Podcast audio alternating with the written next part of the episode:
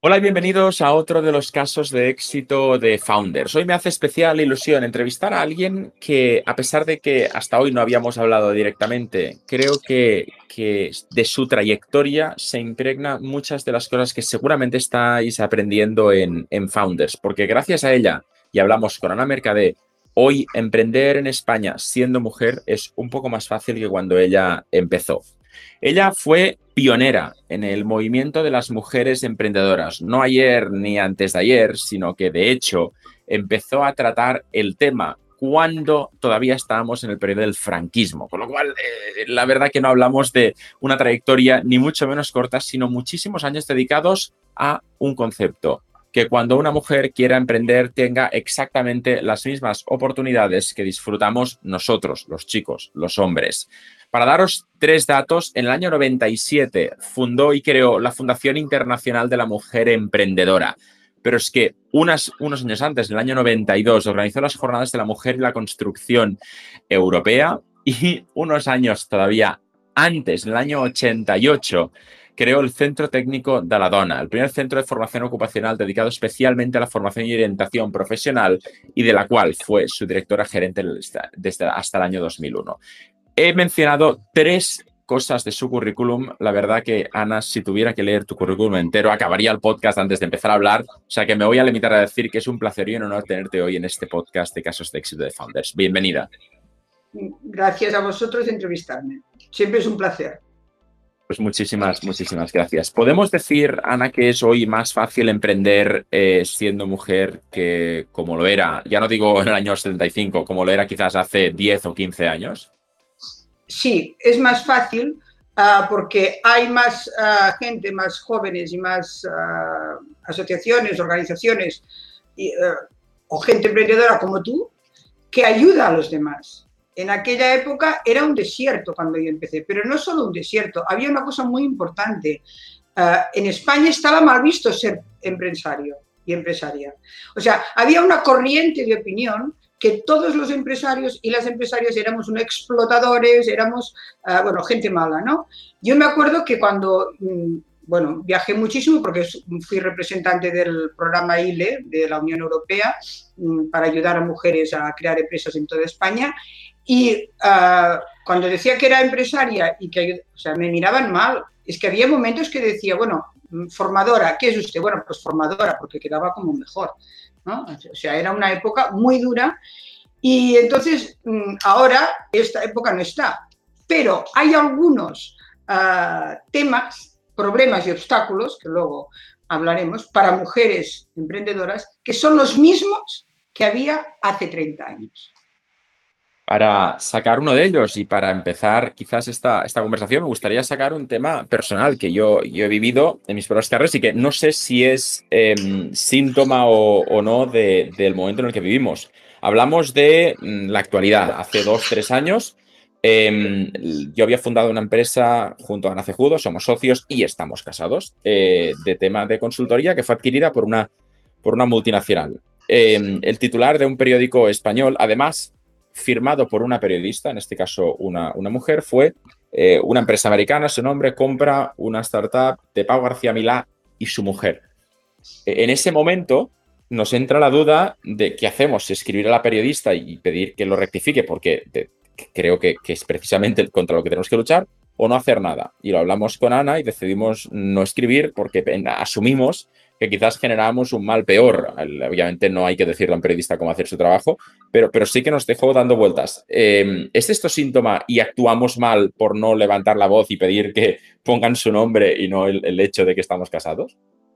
Bueno, yo, yo soy una revolucionaria y una rebelde y siempre me estoy quejando, pero ah, la verdad es que ah, si ves que no puedes cambiar las cosas, tienes que cambiarte tú mismo. Es decir, ¿cómo puedo hacer que esto no vuelva a pasar?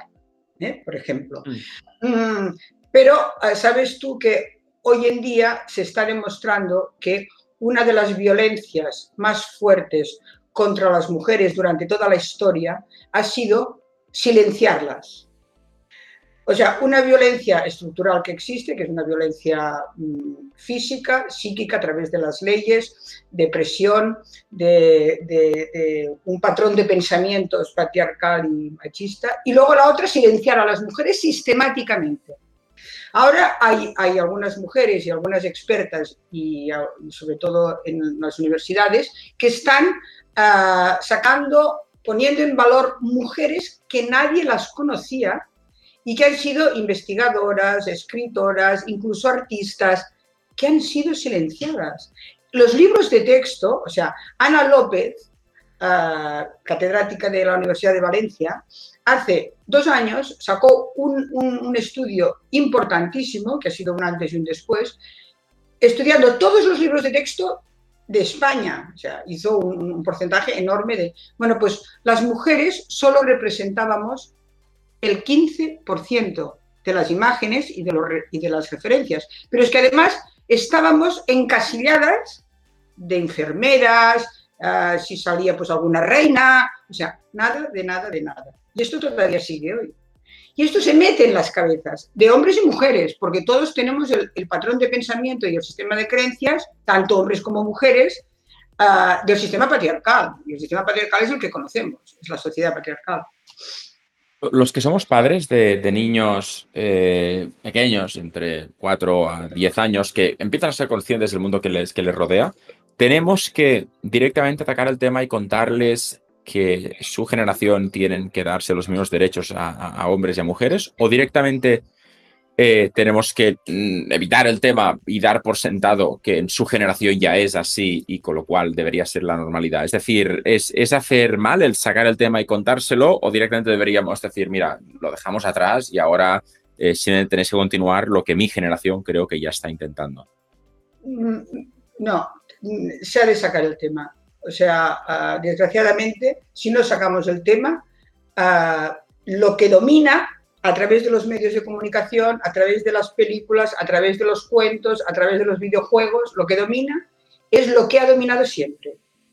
Los héroes, los, los, hombres son los fuertes, los héroes, los protagonistas, los protagonistas de la historia y las mujeres son las subordinadas, las que ayudan a los demás, si acaso salen de enfermeras, si acaso salen como, ah, o como mujeres de... Entonces, esto no ha habido un cambio importante. ¿Por qué? Nos pensamos, y esto luchamos en, mi generación para que hubiera coeducación, y nos pensamos que con la coeducación ya automáticamente ah, los niños y niñas crecerían ah, pensando que hay igualdad y que ha de haber la igualdad de derechos. Pero esto no es así. ¿Por qué no hemos hecho un discurso y no hemos tomado conciencia de lo que arrastramos eh, ancestralmente en nuestro subconsciente. Y esto no se ha hecho y tampoco lo han hecho los formadores y los profesores ni los maestros. Hemos hecho investigaciones porque estábamos, muy preocupadas, yo empecé en el 90 a ayudar a mujeres a escoger eh, carreras técnicas y carreras como ingeniería, carreras de investigación y que no siempre cogieran las carreras, entre comillas, pues de asistenciales o de letras.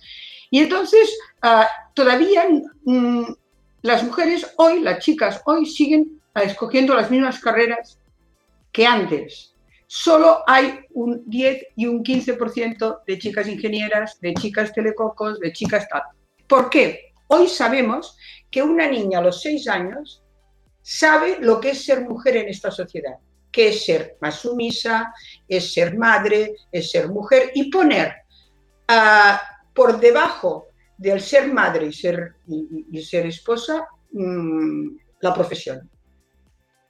Sin embargo, sí que es cierto que los referentes que tienen las nuevas generaciones, los niños de hoy, son muy distintos a los que tuvo mi generación y seguramente son muy distintos a los que tuvisteis en tu generación. Hablo, por ejemplo, de las películas eh, que ven de Disney y probablemente me dejo muchísimas, pero pensando en las que hemos visto con los niños los últimos seis meses, estoy pensando, por ejemplo, en Frozen, donde está Elsa como protagonista, Brave, que está Mérida, o, o Bayana, Moana en algunos países, que precisamente eh, ya directamente son referentes de, en este caso, de chicas héroes que precisamente luchan contra, contra el hecho de que yo, la frase más repetida de, de Merida en Brave es yo no soy tu princesa, o sea, yo estoy aquí para ser la heroína que dispara flechas. Entonces, no sé si esto también ayuda, porque mi generación creció con, con la princesa delicada que tenía que ser salvada por el príncipe. Entiendo que cada cosa cuenta y que en este caso Disney y Pixar están haciendo buen trabajo para ir rompiendo estereotipos.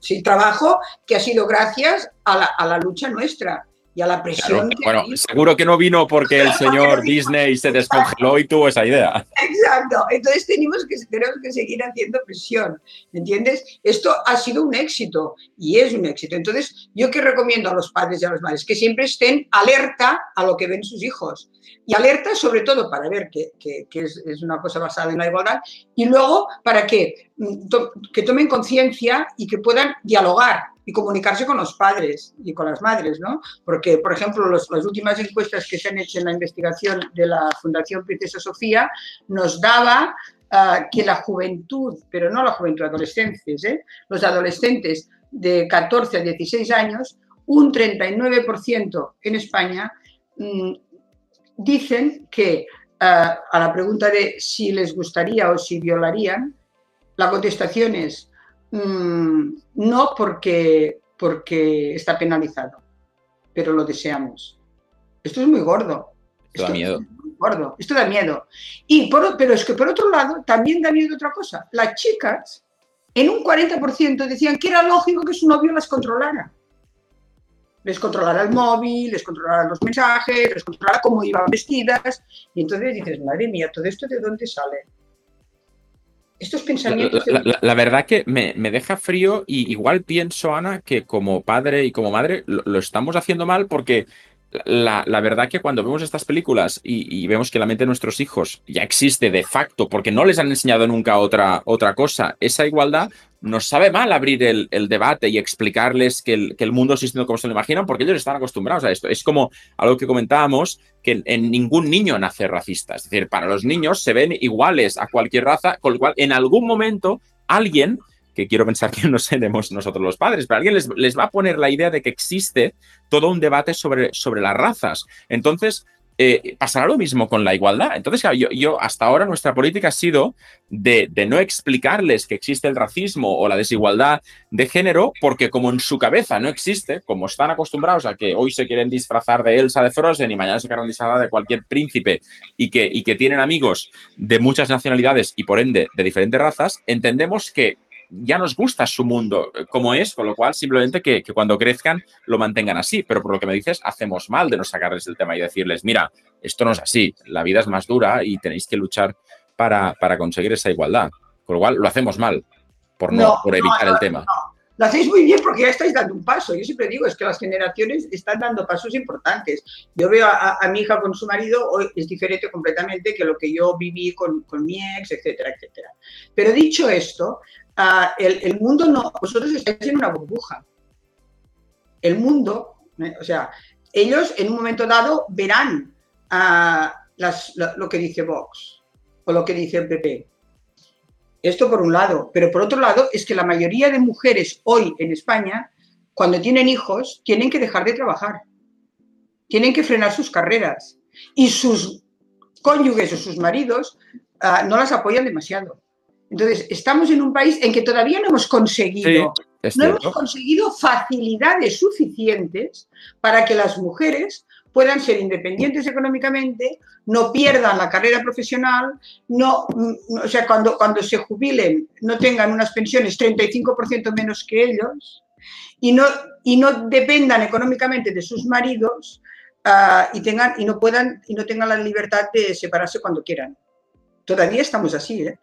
Mira, pa para poner un ejemplo de lo que acabas de decir, y es algo que en este podcast, los que nos oís seguramente lo habéis oído porque lo comentamos eh, hace de hecho unas semanas, el mismo ejemplo, eh, con otra invitada, eh, un caso real que vivimos, Ana y yo en ese momento no contábamos que estábamos casados y ah, íbamos a las reuniones juntos porque la empresa era pequeñita y Ana estaba embarazada, muy embarazada, nuestro hijo mayor. Y se fue en un momento de, al, al lavabo y un potencial cliente en esa reunión dijo, oye, perdona, ahora que se ha ido tu socia, mira, es que, a ver, eh, que es esa frase de yo no quiero discriminar, pero yo pensé, ay, ay, ay, ¿dónde se está metiendo este señor? que no sabe que, el bebé, sí, que el bebé también es mío. Eh, y me dijo, mira, que, que, a mí me cae muy bien tu socia, eh, pero que evidentemente ella no puede llevar el proyecto porque va a desaparecer cuando tenga el bebé y tal. Entonces, ¿cómo lo hacemos? ¿Me, me, te comprometes a llevarlo tú? Yo le dije, hombre, no soy mucha garantía de llevarlo yo porque yo soy el padre del niño. Entonces, yo, me gustaría también cogerme una baja, que en ese momento era bastante peor de la que, de la que hay hoy para los, para los padres. Entonces, no te preocupes, porque estamos preparados para eso y tenemos soluciones y tu proyecto va a seguir. Y él se puso súper rojo, ah, perdón, no sabía, no sé qué, y al final nos acabó no contratando. Entonces yo, yo pensé, lo, hablé con Ana y en ese momento nos reímos, pero después le hemos dado muchas vueltas y pensé, qué cabrón, hablando mal el, cliente, porque le llegó a decir, sí, sí, no te preocupes, lo llevaré yo, y, tal, y en ese momento pues no, no me dio la gana. Os hubiera contratado. Pero... exacto, esto es, eh, o sea, lo que hiciste tú es muy valiente. Porque ante... La, pregunta es, ¿hubiera hecho lo mismo si llega a ser otra, y ahora como autocrítica, otra persona de, la empresa que no llega a ser, eh, en este caso, la madre de, mi hijo, que, con lo cual no llegamos a compartir este embarazo? ¿Hubiera hecho lo mismo si llega a ser otra persona Em, y de, la misma empresa, de, mi empresa, me llega a decir, ¿y qué le hubiera dicho? No te preocupes, o buscaremos soluciones, o me hubiera enfadado por el comentario, porque seguramente no hubiera sido tan valiente si llega a ser otra persona, le hubiera dicho, no te preocupes porque hay un plan cuando ella se vaya, pero no hubiera luchado por, por su posición. O sea que igual realmente hay veces donde somos más valientes cuando nos toca nuestra familia y otras que lo somos menos. No lo sé. No había más embarazadas en ese momento en la empresa. Pero fíjate tú, es que eh, está pasando hoy en día, o sea, mira, es cuando me decías, ¿Qué ha cambiado? Yo me acuerdo cuando estaba entrevistando mujeres que querían entrar a trabajar o que querían montar su, pequeña empresa, la salida. Y todas me decían lo mismo. Que cuando digo que estoy embarazado, cuando digo que tengo hijos, es que se ha acabado la conversación. Es que voy a, lo primero que me pregunto es si voy a tener hijos o si los tengo, si tal. Bueno, hoy en día pasa igual. Hoy en día las entrevistas, que además es anticonstitucional, es ilegal, en una entrevista de trabajo preguntar a, las chicas si tienen hijos o si los quieren tener. Bueno, yo sabes que les decía, les decía mentir, porque sabemos que a la que digáis que tenéis hijos no os van a contratar. Y si, y, si, y si os preguntan si queréis tener hijos, decir que no, es que si no nos van a contratar. ¿Quién cambia esto? Y esto es ilegal, es anticonstitucional, pero sigue pasando hoy en día. En, los países nórdicos, que ha avanzado muchísimo, o nos lleva muchos años por delante, cuando una mujer tiene hijos, demuestra, está demostrando que sabe organizarse, que sabe la gestión del tiempo, que, que, cuando, cuando se tiene un hijo, además sacas unas habilidades y sacas lo mejor de, de ti. Y si quieres seguir construyendo tu carrera profesional, aumentas tus habilidades. Entonces, allí lo saben, aquí no, aquí ya tienes una, cruz si tienes hijos. Pero fíjate que esto que me, que me cuentas, yo creo que, sí que existe un, un avance, porque yo, personalmente quiero pensar que, no es un tema de, ser más abierto o menos abierto, que, que, la mayoría de compañeros y compañeras con las que hablo yo, que tienen empresas, igual que nosotros, de más o menos nuestra edad, ya no se nos ocurriría hacer este tipo de, juicios de valor o, la brecha salarial de género. Cuando yo pienso y leo los titulares, pienso que son empresas cuyos propietarios son señores de 60 años que, yo qué sé, pues que no les da la gana de renovarse. Pero, pero que en, nuestro caso ya ni se nos ocurriría. O sea, los salarios existen por, por, por, grupos, pues consultor, consultor senior, no sé qué, tal, socio, pero no, no se les pone género, o sea, da igual. Pero claro, esto que para mí o para nosotros, mi generación, si quieres, es algo tan obvio de que, no, y es que me río porque no, no me cae en la cabeza decir, ah, mira, eres mujer, cobras 3.000 menos al, año, eh, sigue existiendo y no es de hecho de, risa, pero claro, yo, yo, lo oigo y pienso, pero qué, qué, tontería. Con lo cual, es un tema generacional. Puede ser que esto se rompa completamente y que vayamos a, a un mundo donde, donde, estas cosas no existen en, en pocos años, o realmente mm, va a seguir pasando porque igual no es tan evidente como lo veo yo. Bueno, ya te digo que tú estás en una burbuja. Si hasta en las... yo, pensaba que no lo estaba y por lo que me dices, igual sí. o sea, me está... Mira, solo tienes que, ponerte en la, en, la, en la web que tenemos del Observatorio de la Empresa Economía de la Cámara de Comercio, que fuimos las pioneras en hacer mm, las primeras investigaciones sobre la situación de la mujer en la empresa desde el 2008 y creamos unos indicadores cuantificando todos económicamente. Allí hay un mapa de cómo está la situación de las mujeres en las empresas y no ha cambiado. Siguen, sigue habiendo una brecha salarial, sigue habiendo un, techo de cristal, sigue habiendo, o sea, en el 70% de las empresas catalanas arriba no hay ninguna mujer. O sea, en empresas como la tuya, pequeñas y tal, todavía, y aún en las startups, la mayoría son chicos. O sea, no hay chicas ah, en las startups, hay muy poquitas. O sea que sigue habiendo. Pero es que lo que es más importante es que si no seguimos luchando para cambiar y para cumplir la ley, porque es que además tenemos una ley de igualdad, que lo dice muy claro lo que ha de haber, cómo, ha, cómo ha de ser el trato, el, eh, la igualdad salarial, etcétera, etcétera. Desde el 2014, y yo fui una de las, de las que moví para que hubiera la ley, y además que la ley estuviera aprobada por todos los partidos políticos, y se aprobó, pero no se ha puesto en práctica.